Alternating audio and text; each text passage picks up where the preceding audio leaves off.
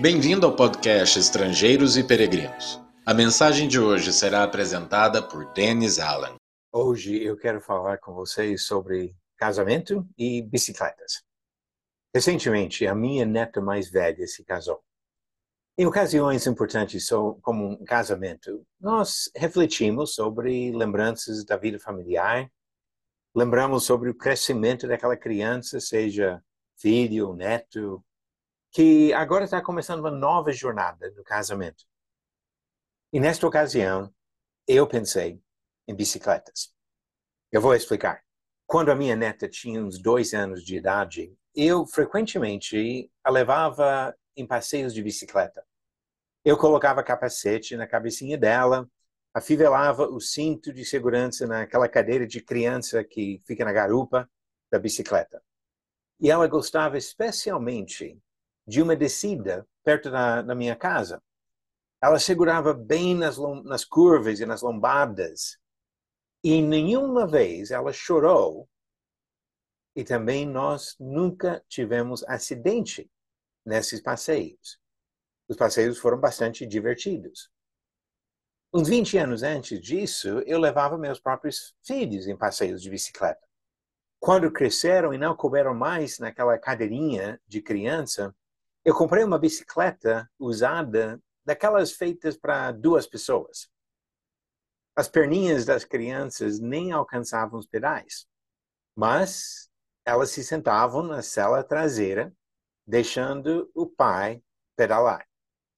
Então, um dia, eu estava pedalando com uma filha lá atrás e, de repente, eu senti que a bicicleta estava balançando demais, que eu, eu quase perdi controle. Eu tentei entender o que estava acontecendo. Não tinha vento forte, não tinha nada que explicava isso. Aí eu olhei para trás e eu vi a minha filha rindo de alegria e jogando a cabeça para um lado e para o outro e assim causando a bicicleta a balançar. Eu contei essa história para minha neta.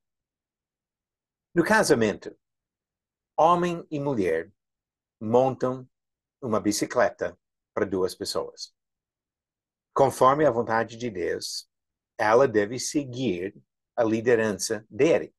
Quando Paulo escreveu sobre essa relação muito especial do casamento, em Efésios capítulo 5, versículo 22, ele disse: As mulheres sejam submissas ao seu próprio marido, como ao Senhor.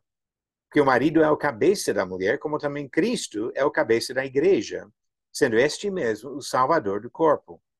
Como, porém, a igreja está sujeita a Cristo, assim também as mulheres sejam em tudo submissas ao seu marido.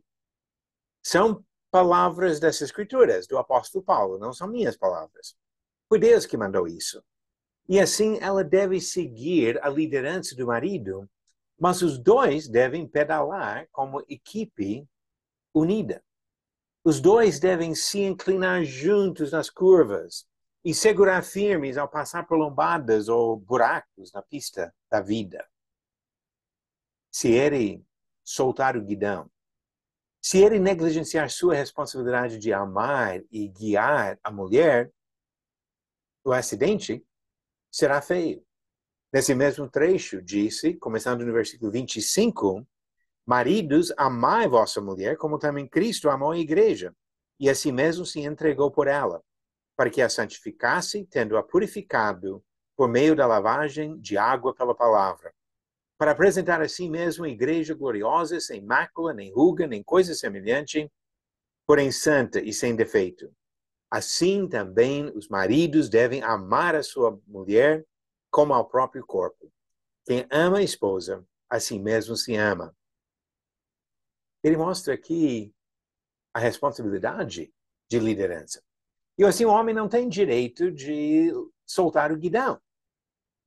Por outro lado, se ela pedalar contra o marido, ou ficar balançando a bicicleta com movimentos independentes, o passeio também pode terminar em colisão.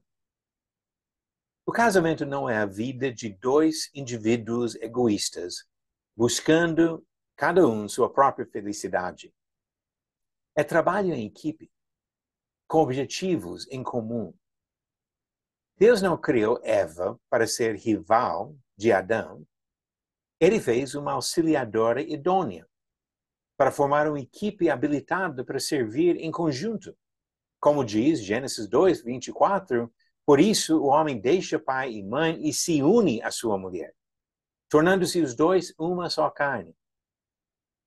Quando um homem e uma mulher aprendem a pedalar juntos, a viagem se torna mais gostosa. Os dois cooperam para alcançar o destino preparado por Deus. E assim podem pedalar juntos, caminhando para a eternidade.